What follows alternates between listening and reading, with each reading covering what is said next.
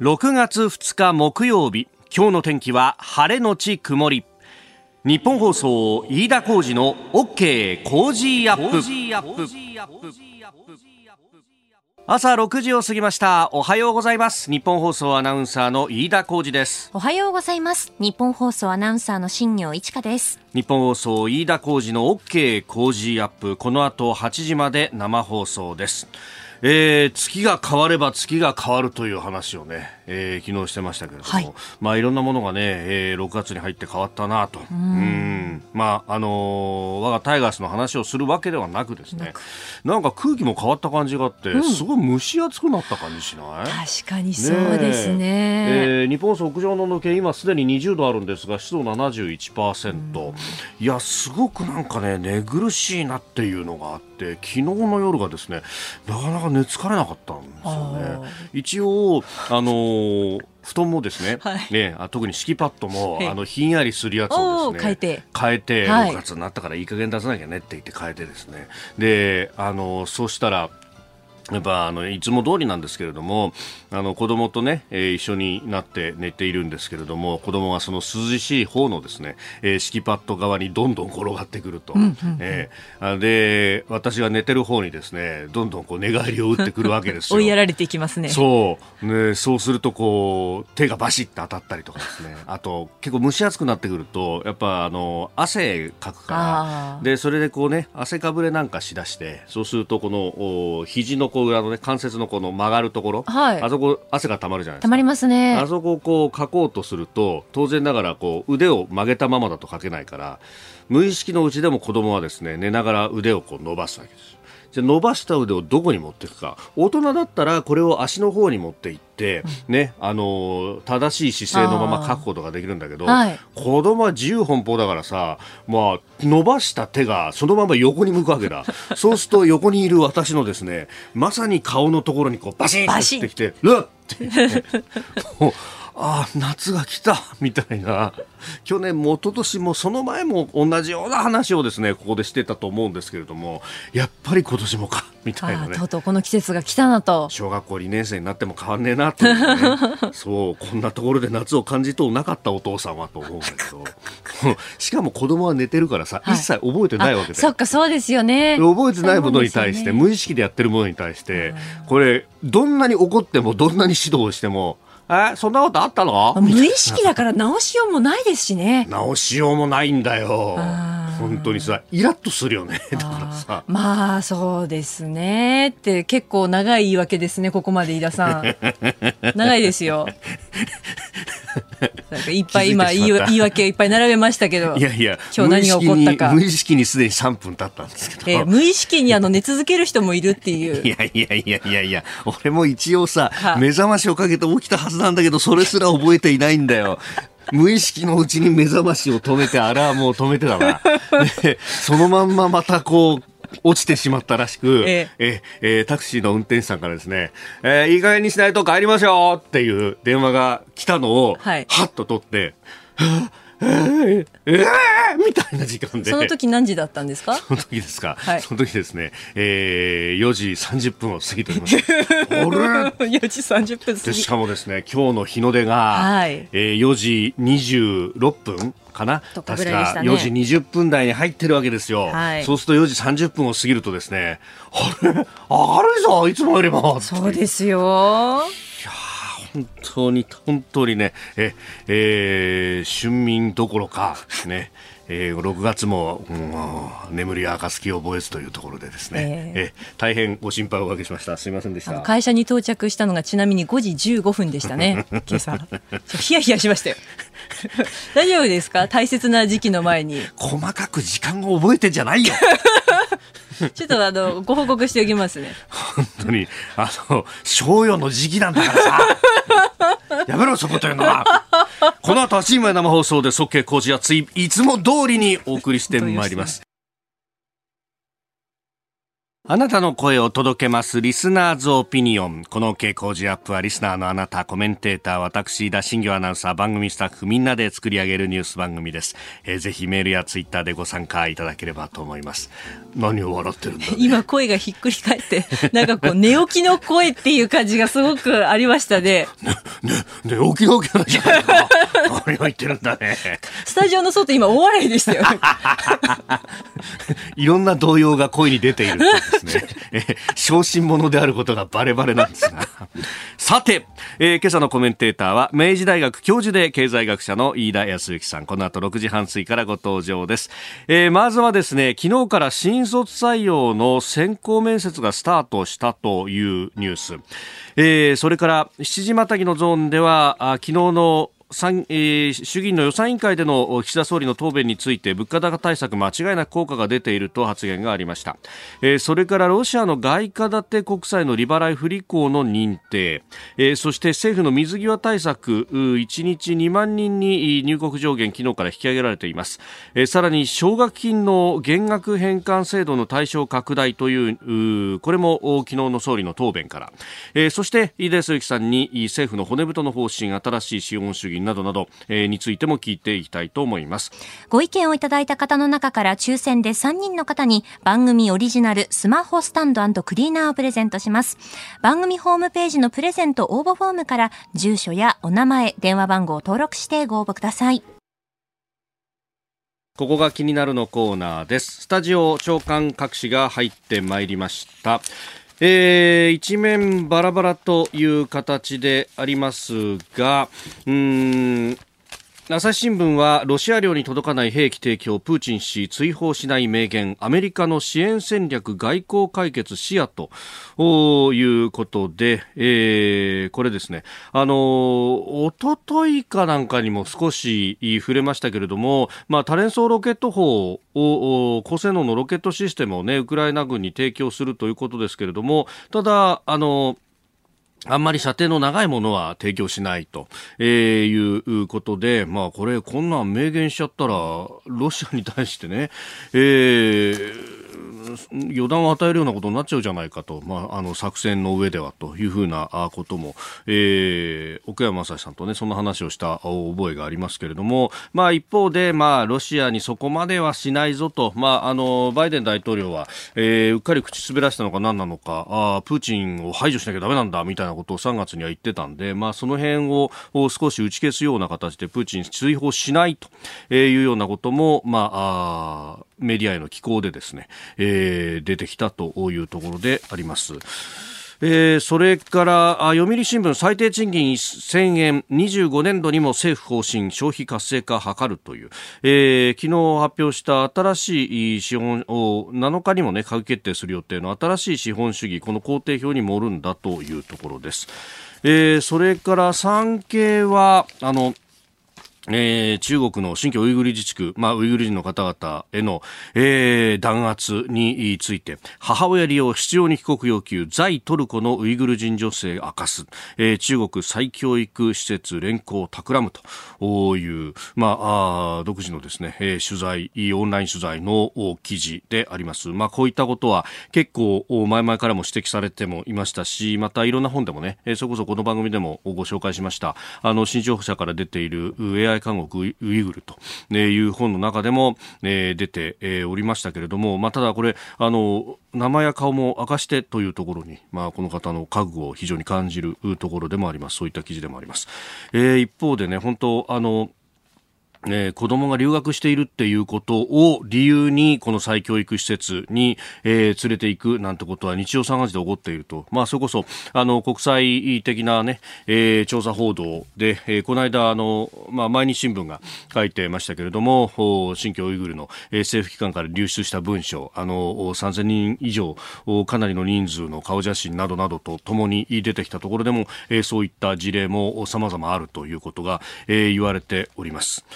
えー、それからあ昨日番組で取り上げた玉ねぎの値段の高値については東京新聞であります、えーまあ、あの玉ねぎ高騰止まらない北海道産不作去年の3倍中国都市封鎖加工に影響ということで。これあのコロナの初期にもねあのそれこそスーパーアキダイの社長にインタビューした時にも言われてましたけど冷凍野菜だとかあるいは加工用のね、えー、それからあの外食産業などで使う野菜は結構輸入物があってそれが止まるとということになると、えー、国内の引き合いが高まって国内の値段もなかなか野菜の値段が下がっていかないというようなことが起こるんだと言われておりましたけれども、まあ、実際にねえ、そういったことも起こっているようであります。まあ、玉ねぎに関しては、えー、淡路産の玉ねぎだとか佐賀産がだいぶ出てきているということもあって、えー、ちょっとずつ需給は改善するんじゃないかということは、えー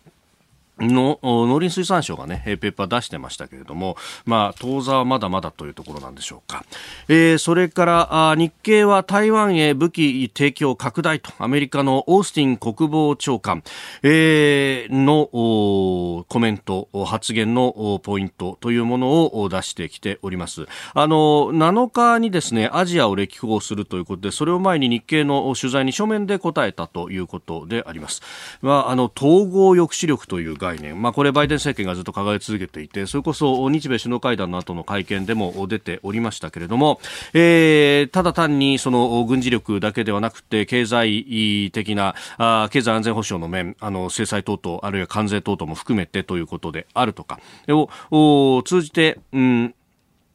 侵略のコストや愚かさを極めて明確にすると断言と。まあ、あの、バイデン大統領は再三再四にわたって、えー、台湾を守るんだということを言って、その後、えー、国防総省だったりとか国務省が、えー、即座に、えー、方針は変わっていませんよという打ち消すというですね、何かやるかもしれないけど何をやるかはわからないっていうふうな曖昧戦略をずっと続けてますけれども、まあ、あの、それの肉付けがこう進んでいるというふうに記事では指摘をしております。えー、それから毎日新聞はデジタルを問うということで一面トップは AI 無実の人詐欺犯にと、えー、2万6000人不正受給と認定というニュースで。これあのー児童手当の不正受給についてですね、あなた不正に受給してるでしょ、お金返しなさいよっていう、えー、話が突然、えー、来たと。で、えーちゃんと書類を提出しても剣もほろろで、えー、というところで一体何が起こってたんだっていうところなんですが、これよくよく分析をしてみ、えー、たところ、オランダ政府は、まあ、AI を使っていたんだけれども、それが、あの、AI を使って、えー、この人怪しいかもしれないっていうふうに弾くその基準に、えー、名字というものが使われていて、これ何を意味するかっていうと、移民のルーツをたを引く人たちっていうのは、まあ、それだけで怪しいと、えー、スコアが上がっているというようなことがあって、これはもともと、あの、行政の運用している人たち、まあ、あの、元々のオランダ人の方々が当然多いわけですけれども、そういった人たちの固定観念、先入観というもので、えー、移民できた人っていうのは不正に受給している人が多いじゃないか、みたいなことが、結局運用する上で AI にそれが反映されてしまうということが起こってしまって、で、えー、2万6千人が不正受給と誤って認定されてしまったと、えー、いうことのようであります。まあ、あこういったことが起こると、AI 全部万能というわけでもないんだなっていうのがね、えー、わかる、えー、分析記事でもあります。えー、それから、あの、気になるニュースということで、まあ、各紙一面写真入りでも載っけてるところもありますが、上海があロックダウンから封鎖解除ということになりました。えー、3月の終わりぐらいに、当初は5日間ぐらいで開けるというようなことで、えー、都市封鎖を始めて、これが2ヶ月以上にわたったと。えー、それこそですね、コロナ以外の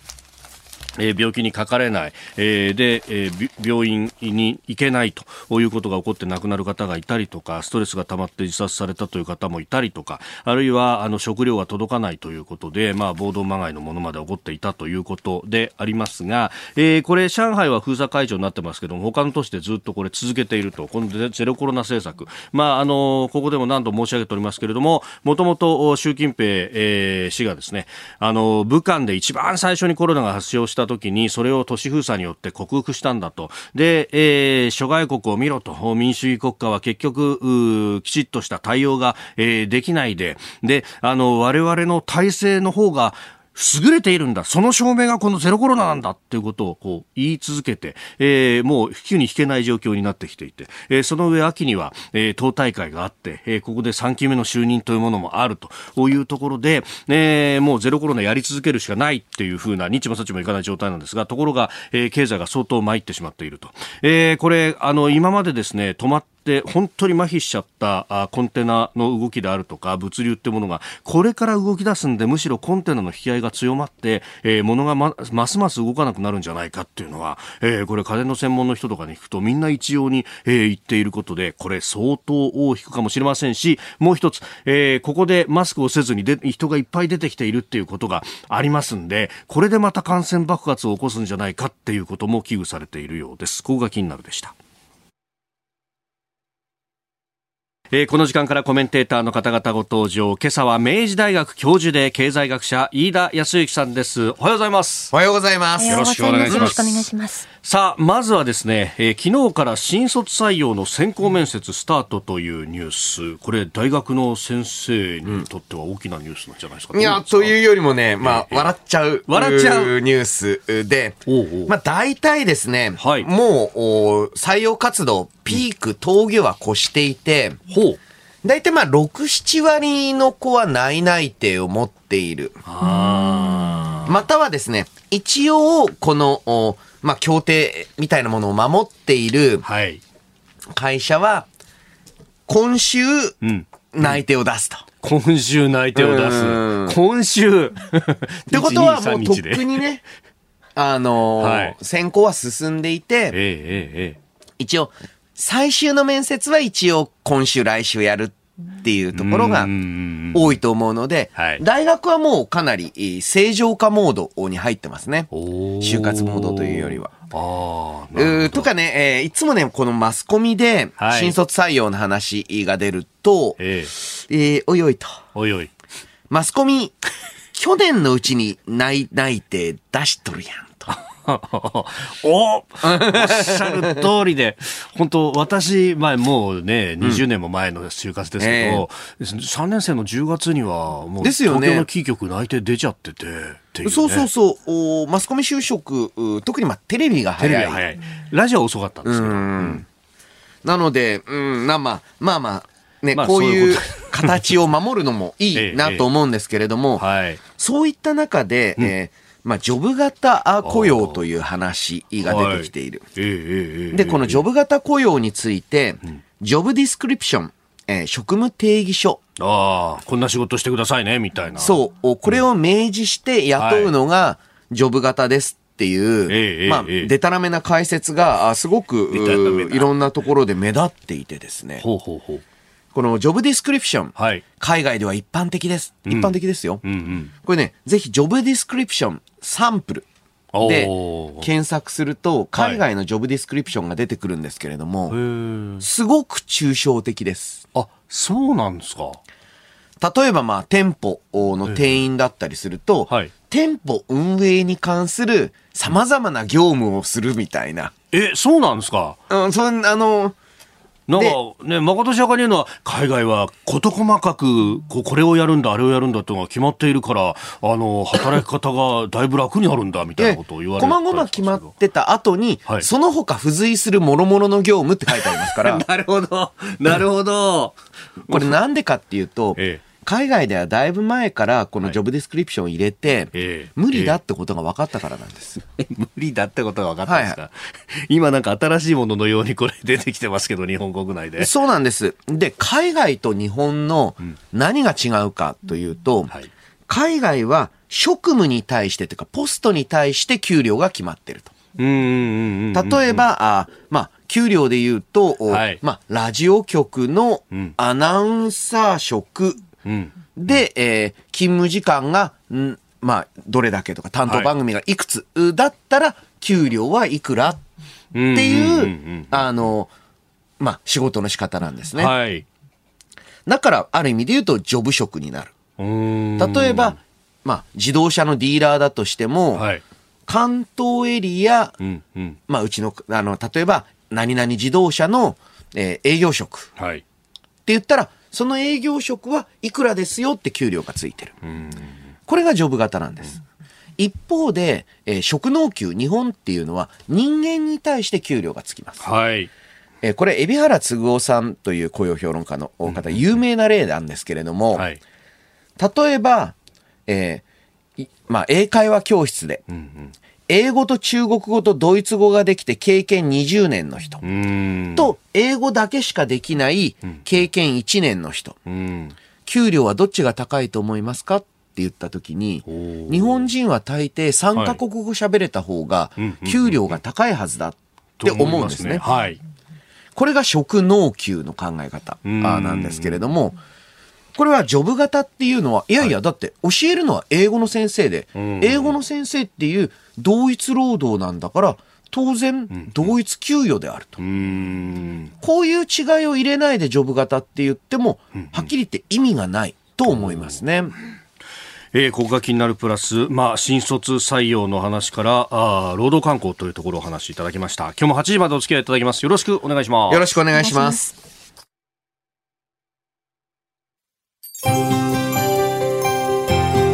ここでポッドキャスト YouTube でお聞きのあなたにお知らせです。ラジオ局ニッポン放送飯田浩司の OK Cozy up。週末増刊号を毎週土曜日の午後に配信しています。1週間のニュースの振り返りこれからのニュースの予定。今週の株式市場のまとめと来週の見通し。今注目の銘柄を深掘り解説してお送りしています。後半には Cozy up コメンテーターがゲストと対談するコーナー。今月はジャーナリストの佐々木俊尚さんと駐日サンマリノ共和国特命全権大使駐日外交団長のマンリオ・カデロさんの登場です。現在の世界情勢などのテーマでお話を伺います。週末もぜひチェックしてください。あなたと一緒にニュースを考える飯田浩司の OK Cozy up コメンテーターの方々と7時をまたいでニュースを掘り下げます。今朝は明治大学教授で経済学者飯田康之さんです。えー引き続きよろしくお願いします。よろしくお願いします。ますえーまず株と為替の値動きですがニューヨーク株式市場1日ダウ平均株価は前の日と比べて176ドル89セント安い3万2813ドル23セントで取引を終えましたハイテク銘柄中心ナスダック総合指数は86.93ポイント下がって1万1994.46でした一方円相場ですが1ドル130円20銭付近で取引されています。久しぶりに130円台に乗ってきました、なんかあのー ISM 製造業景景況感指数が市場の予想に反して上昇したと、これいいニュースじゃんと思ったら、それによってインフレが長引くぞということで、えー長期金利が上がって、えー株は下がったということのようなんですけど、これし結構いいんですか？アメリカの消費っていうのは。あやはりアメリカの消費とそれに伴う生産活動、まあ、完全にコロナあからの復活を遂げて、で、ある意味で言うと復活需要が強すぎて、はい。このインフレ傾向っていうのはちょっとお早期で収まる状況ではないですね。うんそうすると、まあ、今月6月、あるいは次7月、うん、FOMC 控えてますけど、0.5%ずつの利上げは、まあ、ほぼ確実。あのーこれはまあ揺るがないと思います。うん、そうするとその先どこまで行くかですかね。まあ、ただですね、ええ。ー現在のお利上げのペースというのが年内に変わるということはあまりちょっと想定してなくて、ん。あの、よくですね、その FOMC 等のね、発表があるたびにはい、金利が上がった、あこれから円安だみたいな報道が出るんですが、マーケットってそんなに寝ぼけた、えー投資してなくてですね、もっと先見てると。そう、おとっくに織り込み済みなんですね。うんで、これ相場用語で噂で買って、えー事実で売れと。で、実際に利上げが行われたら、はい。もうその憶測相場は終わりなんですよ。終了、ワンターン終わり。うん。で、えー、未だにですね、はいえー金利差が開いて、これから円安が進むみたいな話をしてる人いるんですけれども、ええええ金利差が開きつつある時点で、はいもう円安は進んでて、実際に金利が上がった段階では、そんなに影響出ないか逆に動いたりするっていうのを、やっぱりあの、しっかり数字、相場を見てる人は知ってるうことだと思いますね。さああー、そんな中ですが、取り上げるニュースはこちらです。岸田総理、物価高対策について間違いなく効果が出ていると発言。欧米諸国においては物価高騰7%から8%と言われる中で日本において2%台を維持している。こうした対策これは効果があるということを申し上げております。我が国においては間違いなく今申し上げたように価格において効果が出ているということを申し上げさせていただいています。えー昨日の衆議院予算委員会での総理答弁でした。立憲民主党泉代表から政府の物価高あ物価高騰対策が十分ではないんじゃないかと、岸田インフレだというように言われたことに対しての発言でありましたが、えー、井田さんいかがですか？まあね、岸田総理らしい実は答弁で、おらしい、はい、あの、間違いなく、ちょっとだけ効果出てると思うんですよ。ちょっとだけ。はい。で、えーというのもですね、え石油元売りへの補助金がはい、ガソリンの値段を下げてるのは確かです。おーそうですね。うん。でも、おそらく野党の話は、はい。それじゃ足りないっていう話なので、えーピントがずれてるところも、あの、いや論点がずれてるところがあるのかなと。これだからすれ違い答弁なんですねなんかバシッと答えて珍しいなと思いきやそう。ね、あの、そしてですね、はいえーじゃあ物価をおこれ以上上げないためには、失礼。どうしたらいいのか。はいまずは、あーまあ、石油、うーまあ、原油価格うの高騰に伴って起きているガソリン価格の高騰については、うんうんうん例えばトリガー条項を入れていく、はい。または補助金を増やしていく。うん。これね、あのガソリンに対してかかっている税金の、まあ、暫定税率部分を、まあ、下げると、ね、減税ですよね。という方法があります。ん。また食材については、はい、小麦の値段って国が決めてる公定価格ですから、はい。まあ下げようと思えば下げられるんです。おーこれね、9月までは据え置くみたいな話が出てきてますもんね、すでにね。だからそれを据え置くというか、あはい下げれば下がるわけで。うんうんうんまあただ私あの、このお小麦価格を無理に引き下げる必要ははいそこまでないかなと思っていまして、はいえーというのもですね、食料品価格、小麦系は上がってるんですが、ええ米が軒並みで下がってます。ああ、確かに、ここのとこ5キロ、結構セールだと1500円切ってるものも出てそうなんですますね、スーパーで下がってるのは米、え根菜類、うーん。そして、えー一部魚類。ああ。あれと。うーこれはただの偶然なんですけれども、はい。昔から日本が食べ、日本人が食べてたタイプのものは、はい。むしろ下がってるので、えええーまあね、米を、ご飯食べて、はい。根菜食べて、うんカツオ食うっていう生活にちょっとシフトするのが生活防衛になるかもしれない。お、それ、普通の飯ですね。確かにね。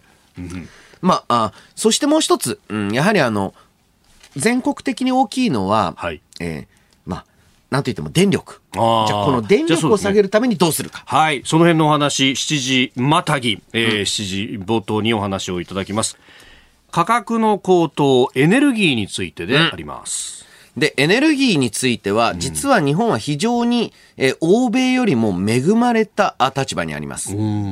なぜかというと、はいや、もちろん、日本、えー一次産品、特に原油は、もう純粋な輸入国ですから、まあ、あんまりほぼ国内で作られてないので、はい。苦しい一方で、日本は動いてない原子力発電所を抱えていると。はい。これ、えー他国にはない状況です。うん。で、えー過去10年間、うん、まあ、えー稼働率非常に低い状態が続いていた原子力発電所を動かせば、あ物価は、あの、特に電力価格については抑制できる。はい。ここでじゃあ野党なんです。さて野党は、えー物価の上昇について何もしてないうんというんですが、はいじゃああ一番まあ、えー誰にとっても、おまあ、産業にとっても家計にとっても、電力う料金効くんですよ。はい。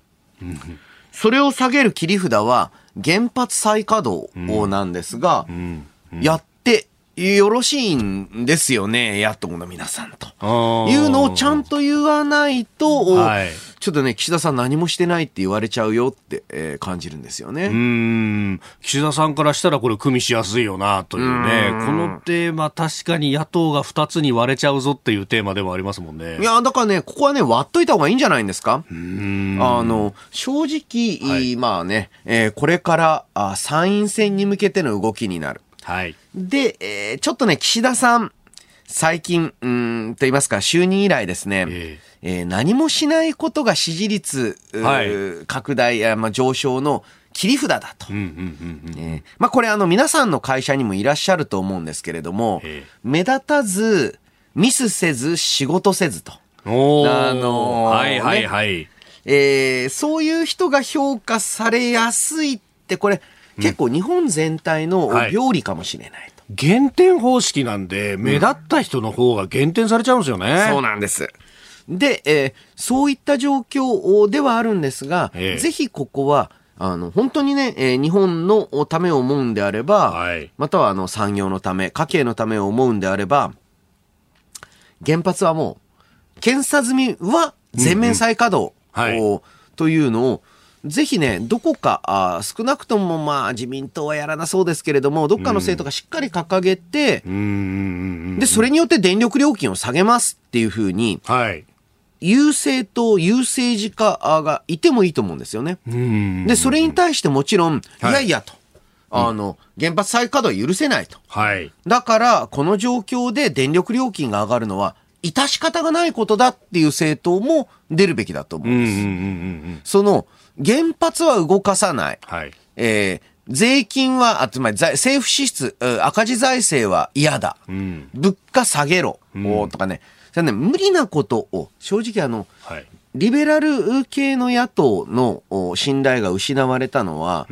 だって無理なことしか言ってないじゃんっていうところも一つ、うまあ、理由があるんじゃないかと思うんですよね。だからこれ個別のね、あの、政策を見ると、ああ、いいこと言ってんな、いいこと言ってんの、確かに物価だって上がらない方がいいし、でも、これ全部が並び立つ状況って一体何なんだっていうと、ないんですよ、となっちゃうと。そうなんです。うん。だからこそ、お野党側も、うちは特にあの、まあ、政権交代だったり、はい。ある程度お責任ある地位というのを目指すのであれば、しっかり実現可能性がある提案をしないといけない。うーん。まさにね、物価高あ問題です。特に電力料金等問題ですって言ったら、はい。まあ、一般的には原発再稼働ええが解なんです。うんうんうん。で、それが嫌だったら、じゃあどうするんですかっていうと、もうこの後に及んで再生可能エネルギーとか言い始めるんで。それは何年、な何十年うん。先なのかなと。で、それもね、また再エネ賦課金が入ってきて、あれ、電気料金むしろ上がっちゃうか、どうすそう。るみたいなことになっちゃうと。で、まさにですね、再生可能エネルギー、ベースロード電源に少なくとも今の技術ではならないんですよ。もっといい蓄電池が出たりとかしない限りは。そう、飛躍的な技術進歩がある、何十年後かにはもしかしたらそういう世界が来るのかもね、というものを、今物価が高いんですけどって話の代わりに出されても、意味がない。んですうね。ん。で、えーだからこそ、おもう少し別に、与党が全て現実的で、野党が全部非現実的なわけではない。はい。与党の現実路線に対して、別の現実路線っていうのを出していかなきゃいけないんじゃないんでしょうか。えー岸田総理のまあ物価高高騰対策についての話、まあ、そこから、まあ、ある意味参院選の論点というところもお話しいただきました、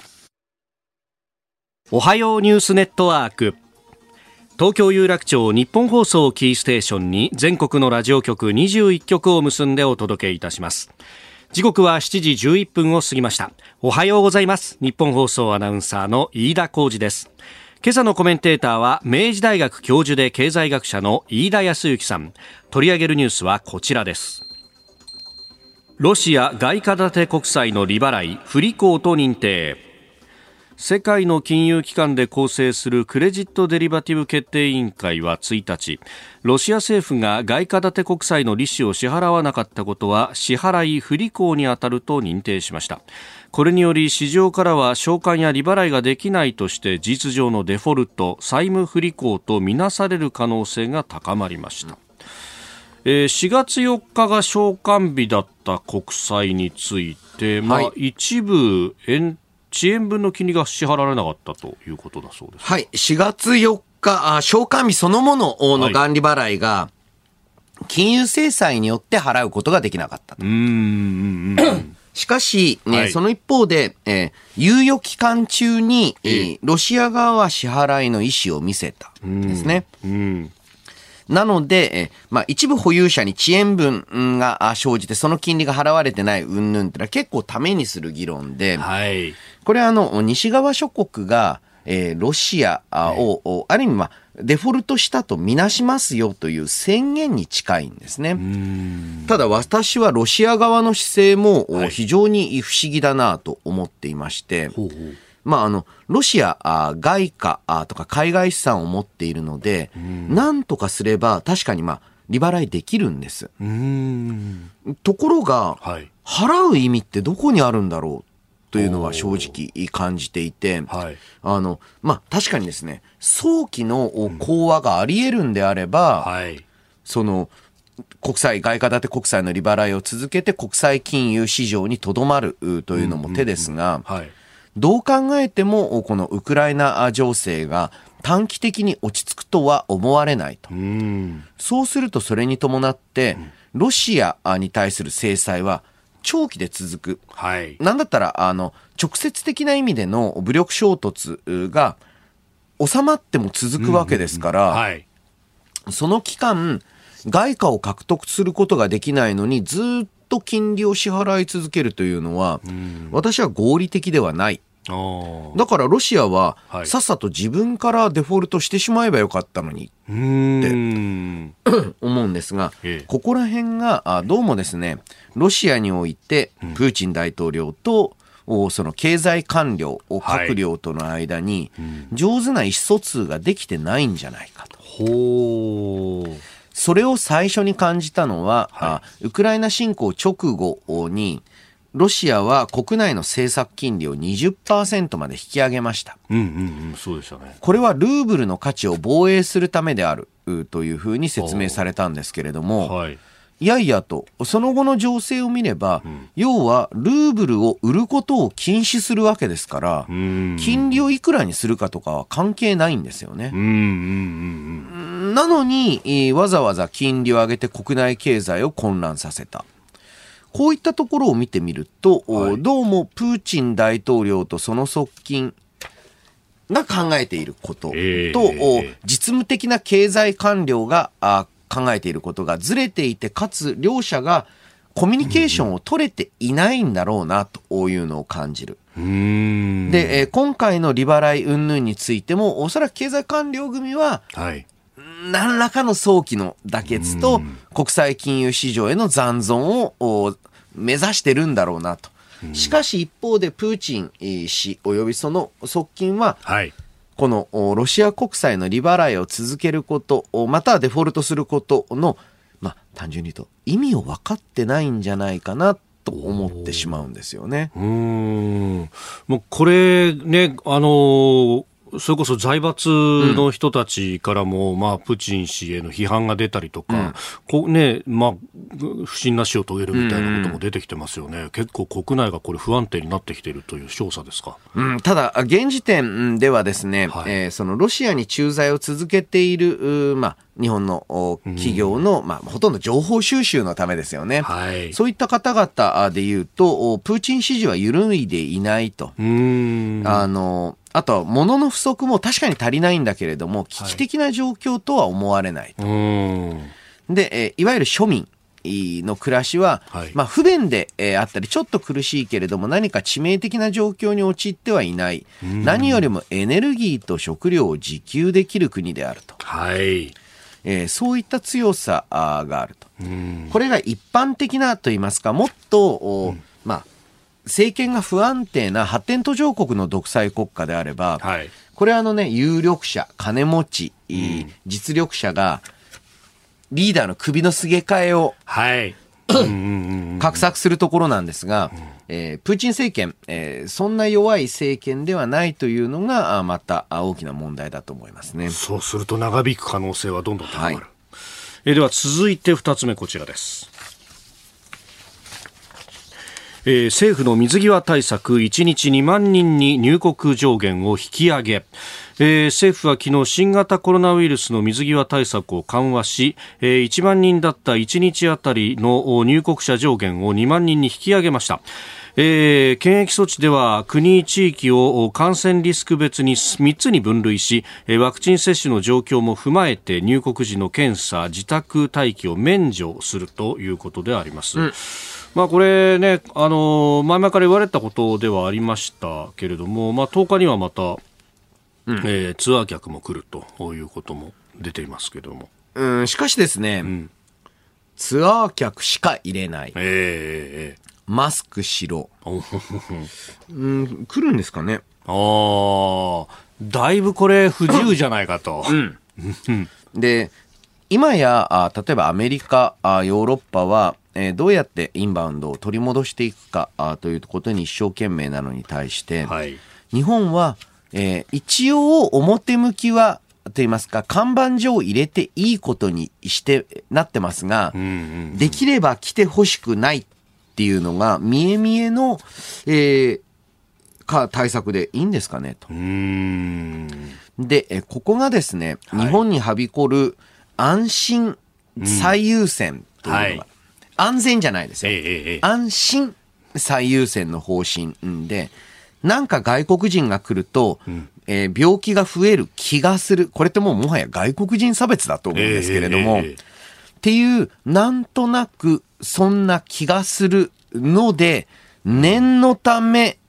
厳しい規制を、と言ってるグループがいるんですよ。はい。で、その人たちの声というのを、えー、入れてしまって、全く科学的とか合理的な判断というのができなくなってるんじゃないかなと思うんですよね。うん。これね、あの、それこそ、このコロナの話よりももっと前から、あの、福島での、まあ、原発の事故の後の風評被害なんかでも、はい、あるいは豊洲への市場の移転の時もありましたけど、うん、安全の部分を科学的にこういろいろ出しても、安心の部分が、うん、えー、それは個々で判断するものになってしまって、それがこう、メディアの報道等々で流されてしまったりもすると。で、メディアだと、科学的な説明をするのは難しいと。ええまたは、あ難しくなると怖いと。政策側が、ええ、だから結局、なんか不安です、なんか心配ですっていうお気持ちの部分だけで、うん、えーワイドショーとかを制作したいんですよね。難しいことを分かんないし、はい、それを言って、視聴者側が、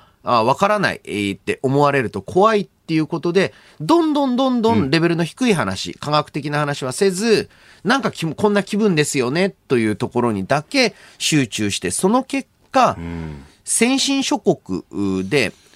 一人の命、コロナ死を減らすために費やしたお金、えー、というのは、はい。日本が、まあ、ほぼ最大級です、えー。日本より多いとなると、まあ、なんでしょう、シンガポールとかは日本よりも上なんですけれども、はい、えー、アメリカの、まあ、5倍、えー、まあ、イギリスの10倍ぐらい、うん、えー、まあ、一人当たりの、まあ、感染、または死亡を下げるのにお金をかけるという非合理的な選択につながった。で、今回もですね、何ですか、外国人、まあ、特にあの、今で言うと、青、これはあの、はい、えー、入国検査や自宅待機を求めないグループ、ええ、比較的コロナの感染が落ち着いている国からの入国に制限をかける意味があるんですか？と。これね、全くそれについての説明なく、一方でね、でね。むしろね、はい、えー、不安だ、不安だ、こんなに入れて大丈夫かって言うんですけれども、うん。何言ってるかよくわからないんですよね。うんこれね、あの、うん、で、マスクを求めるとかっていうことを、こうね、うん、国会の答弁でも言ってましたけれども、これは法律で決まってるもんでもなく、まさにお気持ちの部分でやると、うん、要請で果たしてね、外国人が聞くのかっていうと。うん、ぜひ聞かないでほしいなと思ってます。うん。まあね、本当なんかこれ、外からのこう勢いでなし崩しで日本もマスク外すとか、そういうことです。外圧みたいなことなのかと。なんかそれはそれで先進国として情けないような気もしますね。ですよね。うんえー、この時間、飯田康之さんとお送りしてまいりました。日本放送でお聞きの方、この後も飯田さんにお付き合いいただきます。以上、おはようニュースネットワークでした。今朝のコメンテーターは明治大学教授で経済学者飯田康之さんです引き続きよろしくお願いしますよろしくお願いします。続いて教えてニュースキーワードです奨学金の減額返還制度の対象拡大。岸田総理大臣は昨日の衆議院予算委員会で大学生らの貸与型奨学金について減額返還制度いわゆる卒業後の月々の返還額を減らせる制度の対象者を拡大する考えを示しました現在年収325万円以下となっている要件を緩和すると表明しておりますえー延長に伴う利息の負担に関しても軽減を検討する考えを示したということですが、はい、あの、妥当な判断だと思います。ん。ただですね、はい。えーこれあの別に岸田総理に噛みつくわけじゃなく、ええこの、ええ。お現在の返還が必須のお奨学金を、奨学金って読むの、呼ぶのをやめませんかと。うーん。これは教育ローン教育ローンで、えーあります。はい。で、えーやはり奨学金ってのは基本的に給付型あであるべきなんですね。で、給付型奨学金を今後拡大していくうという時に、はい。まあ、いろんなことを言う人がいるんですが、ええ実はごくごく簡単に、はい。かつ効率的に、えーそして多様性を持って進める方法が一個あるんです。ほうこれは、大学の、お各大学に、ええ定員のプラ5%まで、プラス5%学生を取っていいですよと。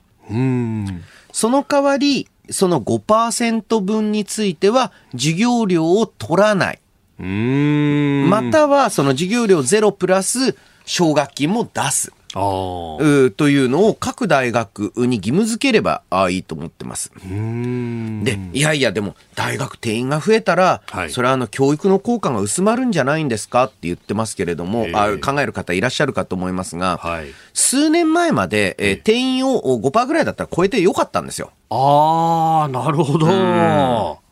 それがここ数年で厳格化された。はい。えー中でもですね、え。えーまあ、1980年前後生まれえーの世代ですと、はい。現在に比べて、まあ、臨時定員増というんですが、10%から15%ぐらい多い定員で、えー大学う運営されてたんですね。ほうそれあの、段階ジュニア世代、はい。人数が多かった。えから、えーその、まあ、臨時定員増が、まあ、80年代頭生まれぐらいまでずっと続いたんです。えおおわ私ぐらいまでそうでですねす。で、はい徐々に徐々に縮小されて、ええそれが本格的になくなったのは、今世紀に入ってから、あーなんですね。で、えーだからこそ、はいで、もう一つはね、大学すげえ苦労してるのが、ええあの、絶対に定員を守れと言われてる。だけれども、はいおまあ、入試の結果、ええうん合格させたけど、やっぱ他の大学行っちゃったりまあそうですよねうんうんうんっていうのを考えると、はい当然定員より合格者はたくさん出してるんですね。いわゆるぶどまりを見てっていうところですね。うんで、それ、ぶどまりが良すぎると、はい。やらかしちゃう。まあそうですよね。定員をオーバーしちゃうってことが起こる。で、そうやって定員オーバーしちゃった時に、今だと、おペナルティいろいろあるんですが、はいそうではなく、定員オーバーした分は、ええええ授業料取っちゃダメだよ。ああ、言えばないるほどいんです。うん。そうすると、その、昔実際に一部の大学であった、無理やり定員の、おまあ、何割増しとか、あの、あの、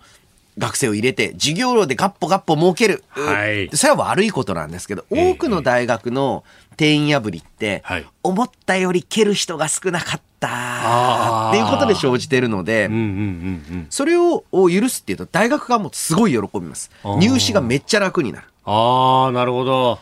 でもその代わり、えーそのお飛び出し分っていうのは必ず奨学金のお形で、えー学生に還元してくださいよと、ねいうふうにすると、これじゃあ誰に奨学金を与えるの？って言ったら大学が決めればいいんです。大学によっては成績優秀者にうんうんうん奨学金を出すだろうし、はい。別の大学は、えその所得に応じて出すかもしれないと。で、えこれをやると、お今あですと、大学う入試が、なんかあの、模試偏差値みたいなはい。ので階段状になって序列化されてますけど、ええ。そうではなくて、いやいや、俺はその、えー学費全額無償かつ、なんだったら生活費もくれる大学に合格をもらったので、そっちに行くと。で、自分は、その、まあ、全額払うし高いんだけれども、この大学に行きたいとかっていうふうに、その学生とかその親御さんに応じて大学が選べるんですね。で、えーある意味それって大学の多様性を高めるし、アメリカの大学が厳格に序列化、偏差値的な序列化がされないのは、はい。この奨学金制度の多様性があるからだと私は思ってます。確かに本当給料もらえるからであのちゃんと勉強できるからってことで防衛大学校だとか、あのほ海上保安大学校だとかっていうところに、あの志を持って門を叩く人っていうのはいますもんね。そう、ですから、ある意味優秀な成績で入試を合格した場合には、普通の一般的な大学でも、例えばはい。5%、ええ。なんならもうちょっと言ってもいいと思うんですけれども、えーそういう枠を設けることを義務付ける。と、で、えー奨学金をどうするのか、給付型どうするのかって問題を、各大学が勝手に考えるようになるんですから、もうね、えーいいことですし、大学側もこの、ぎっちぎっちの定員計画化よりはそっちの方がいいと思ってる、うん大学多いと思いますよ。お送りしております OK 工事アップお相手私日本放送アナウンサー飯田浩二と新業一華がお送りしています。今朝のコメンテーターは明治大学教授で経済学者飯田康之さんです引き続きよろしくお願いしますよろしくお願いしお願います。します。続いてここだけニューススクープアップですこの時間最後のニュースをスクープアップ飯田康之さんに聞く政府の骨太の方針と新しい資本主義。おととい5月30日に政府の経済財政運営の基本指針2022いわゆる骨太の方針の原案とそこに盛り込まれる新しい資本主義の実行計画案が発表されました、えー去年の政権発足以降岸田内閣として初めてとなる政策の策定が今月7日にも行われるということでそのポイントを飯田さんに伺ってまいります。はい、えー新しい資本主義の自己計画案、えーはい。これまあ、えーつぶさにえー読んでみるとですね、ええ。まあ、あの、一通りの論点を網羅してえーはいるんですね。ん。で、えーただですね、はい。えーこの中で重要なのが、投資、えー中でも戦略的な投資の充実というふうに言っていると。はい。で、人への投資、科学技術、うスタートアップ、う脱炭素、デジタル化と言ってるんですけれども、うん。うん、まあ、単純に言うと、まあ普通だなって普通だなと。いう、はい。えー感想。ん。で、えー一方で問題だと思うのは、ええ。その投資の促進のために、えー、NISA の抜本的な改革を検討するとか、はい。えー株式購入枠の非課税枠をを拡大するとかって言ってるんですけれども、なんかね、この二つが完全にずれちゃってるんですね。どういうことかっていうと、はい。例えば、人、科学、う新興企業、デジタル化への投資っていうのは、どんだけ政府が金を使うか、はい。または企業がどれだけ金を使うかっていう話なんです。うんうん。一方で、貯蓄から投資へっていうのは、はい。家計が資産を、まあ、例えば、銀行預金の形で持つんですか？うん。株の形で持つんですか？っていう、まあ、これ、ポートフォリオって言いますけれども、はい。資産内訳の話なんです。なぜか日本では、えー株式を持つことを投資と言いますけれども、はい。これはあの経済活動をとして、えー考えると、これは単なる、うまあ、貯蓄です。うん。つまりは貯金とか資産形成をするときに、はい。銀行預金で持つの、国債で持つの、ん投資信託で持つのっていう選択であって、社会全体で何か新しいものが作られたりはそれではしません。うんうんで、えーそれこそですね、ほとんどお現預金しか保有されていなかった高度成長期。はい日本国内では活発な投資が行われてました。んどうやって、えーその投資資金が調達されていたかっていうと、まあ、要は、企業は銀行からん借り入れをして投資してたんですね。うんうんうん今重要なのは、はい。投資なんですよね。ええ。それであれば、銀行からの借り入れを容易にする、または銀行がもっと貸し付けるようにする。うんうんそういった、あーまあ、制度、お設計が必要なのに、で、株になったからって、これはい。もう一つが、株の取引って企業にとって資金調達になるとは限りません。うんう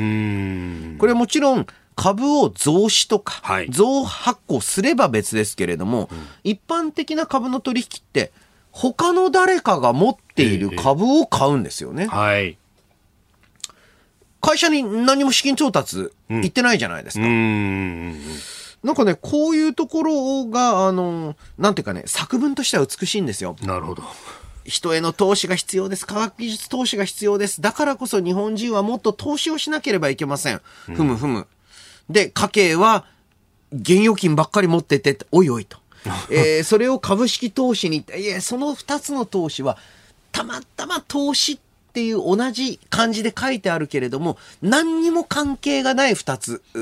なんかね、えー同姓同名の他人みたいなものなので、はい。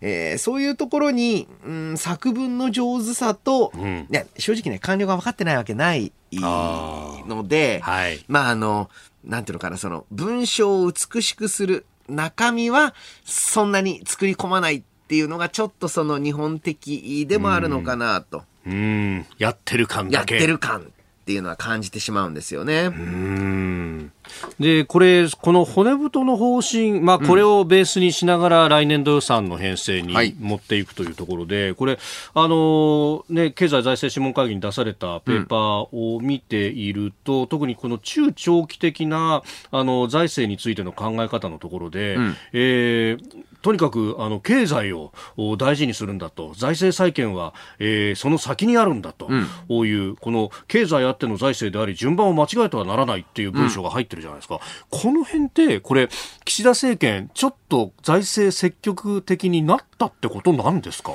うん、まだまだわからない部分はありますけれども、ええ。ー岸田さん、安全保障については、あーかなり重要な業績を残しつつある。うんで、えー経済安全保障推進法案か。はいいわゆる経済安保えーはいについても、お非常に大きな仕事をした。そうですね法律がこの国会で成立しましたもんねで、これができたのは、私はハト派だっていうふうに目されてたからだと思うんです。うんつまり、ハト派の人は、はい岸田さんをあまり攻撃しないんですね。んもっとタカ派が出てこられたら困るから。だからやりやすい。と同時に財政再建についても、名うての財政再建派であることが、その一歩踏み出した財政というのをやりやすい状況は作ってると。つまりあの、ごリゴリの財政再建派は、多少岸田さんが財政出動派によっても、はい岸田批判できないんですよ。それで岸田批判して、じゃあ他に、じゃあ誰が財政運営をするんですかって言ったら出てくるのは、もっと積極財政派あになるはずなので、はい。その意味で、えすごく上手な政治的立ち位置を取ってるから、はい。めっちゃその気になれば仕事ができる内閣だし、うん。実際安保、安全保障については、すごく仕事をしてる。次はやっぱ経済なんじゃないかな。ちょっと頑張ってほしいですよね、日本のために。えー骨太の方針、それから新しい資本主義について、えーお話をおいただいております。これ、防衛力の弁で、あのー相当増やすというような話はありますけれども、これ、いつまでたっても、その、額の部分って具体的な話が出てきませんね。そうなんですよね。これをしっかり出せるようになったら、はいお、岸田政権は変わったなと。ただですね、これ出てくるのは参院選の後だと思います。ああ、やっぱりそうですか。ここで争点化して、わーわーなると困ると。で、あと、昨日のニュースで、デジタル田園都市国家構想っていうものが 出てまいりました。はいで、え ーここで、何ですか、あの、推進委員というう人たちをまあ、高齢者にスマホを教える人たちってことですよね。あーえーボランティア的な役割だと。えー2万人を確保するんだと。これどどういうことなんですかね？あ、これね、単純に言うと、うん各地の商工会青年部とお JC 青年会議所に、はいえー命令するっていう意味です。なるほど。で、あの、スマホ講座開きますよ、みたいな。とこ開け、開くよな。開かないってことはないよね。開くよねっていうふうに、ええええあの、商工会青年部と JC に言いますっていうことだと思います。いや、これね、そもそも無給だし、人集まんのかとかいろいろこう言われてます。で、困った時に、ええ。すぐね、そういうふうに、いや、まあ、てか、いいことでもあり、悪いこともあるんですけれども、そのお地域の、はい。えーまあ、経営者団体、その中でも若手団体である、ううんうんうん。商工会青年部うや青年会議所はい。に、やってねって、命令じゃないな、やってねっていうふうに、えー要請して、えー自発的なボランティアを、えーしてもらうので、あくまで自発的です。ああ、あくまでじゃああくまで自発的。ね。この、えーあのデジタル田園都市構想っていうのこの田園都市構想っていうものそのものがあのもともと大平内閣で、でこれは本当日本の哲学も変えるんだっていうような大きな構想だったと思うんですが、うん、名前一緒だけどなんかしょぼい話してません？これ。いやまあそうですね。えそしてやっぱ田園都市構想って、えー、うまくいかなかったんですよね。えー、都市というのは自制的なものです。えー、そして、えー、人工的に作った都市というのはやっぱり長持ちしないんですよね。これはあの郊外の開発で作られたニュータウンの多くが今迎えている状況がよく表してるんじゃないでしょうか。うんこれそう考えるとというかですね、うん、これが目玉政策っていうふうになってますけれども、うん、これでいいんですか？困りましたね。でもあのこういった地域創生をやりたいのであれば、本当だったら、ええ。ー、トリアージじゃないですが、えー、地域の中のどの地域を生かして、ええ、どの地域から人口を撤退させるのかあという視点が必ず必要になる。ここには踏み込みたくないんですよね。